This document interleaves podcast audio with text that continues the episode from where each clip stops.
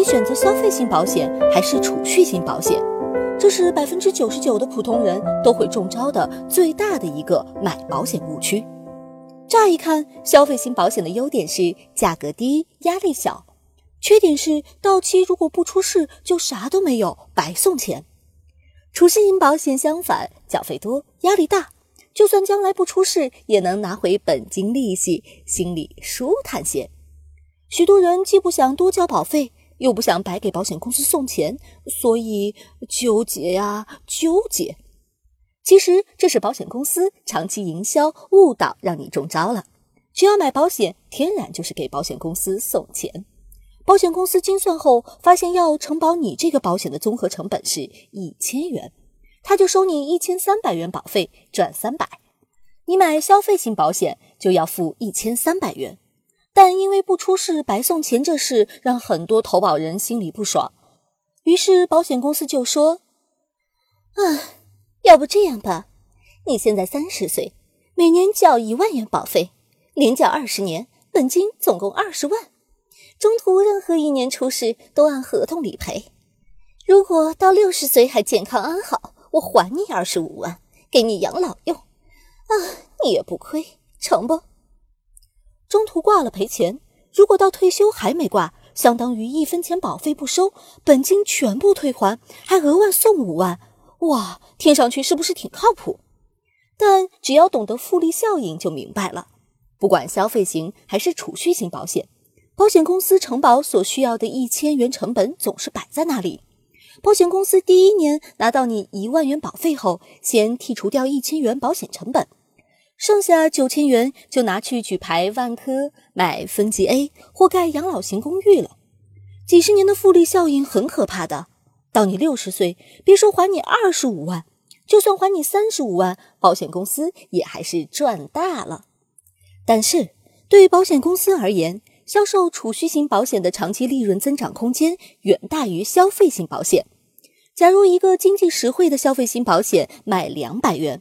保险公司只能赚五十元，你想公司能给业务员多少提成？三十。我靠，这点钱连我上门服务签合同的打车钱都不够。你们一个个比葛朗台还要精明，老子喝西北风去啊！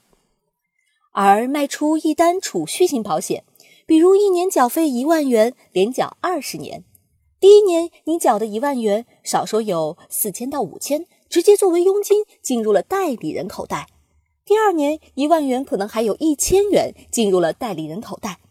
为啥你买了长期储蓄型保险，第二年发现不划算，想要退保都会损失惨重，而且可能比遭遇股灾亏得还厉害？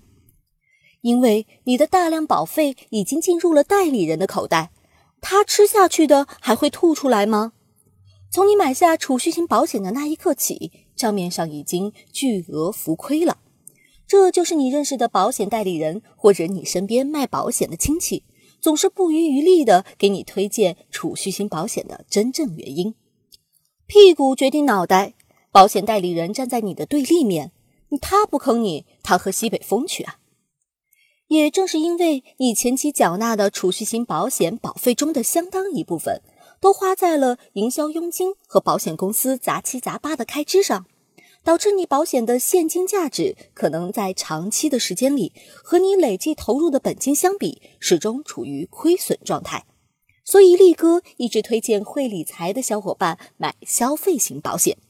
只有兜里不差钱，加懒得理财，加风险厌恶型的人格，买储蓄型保险才是更好的选择。哎呦呦！保险公司和博彩公司是世界上唯二的最精明的公司。保险公司某种程度上看也是博彩公司，挂了你就赢，没挂保险公司就赢。这俩的精明程度甚至超越了银行、证券、基金公司。我们消费者和保险公司打交道，别痴心妄想占他便宜。如果把买保险当成一项赌博，这是天然的复合博弈。下注那一刻就注定必输无疑。只要你发现了其中的门道，最后别输得太惨，就算保险达人了。世界上最精明的投资大师巴菲特的主业是开保险公司，买股票只是副业。现在你知道为什么了吧？从这个角度上看，聪明的理财达人对待保险的态度不应该是完全无视，也不是多多益善，而是给自己适度且必要的保障就可以了。关键词是适度和必要。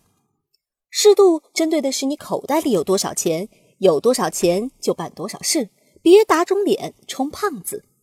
住地下室发霉群区房，月月都月光的二十四 K 纯屌丝，与其每年花上千元买保险，还不如每顿方便面给自己多加个蛋，补充营养。对你来说，满足自己当下的吃饭需求，比保障需求重要且紧迫得多。保险公司小伙伴听到这里可能会勃然大怒：“哎，穷人更需要保险。如果这个穷屌突然病重或者被车撞了，又没有保险加持，不是更惨吗？到时候你给他捐款救命吗？”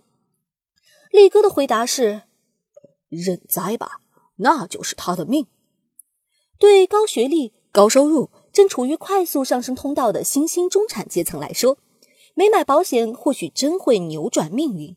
但对于底层屌丝来说，买不买保险都改变不了贫穷的命运。但花钱买保险会让自己眼下连个荷包蛋都吃不起。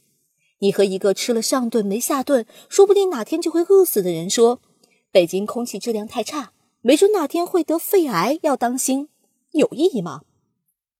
再说必要，针对的是你的客观风险敞口。单身屌丝无牵无挂，一人吃饱全家不饿。买个廉价医疗险就够了。上有老下有小还要还房贷的中产阶级，对保险的刚需就很高了。给自己配置高额寿险，反而比更基础的意外险和重疾险更重要。哼，所以啊，保险规划可以说是家庭理财规划中最个性化的一部分了。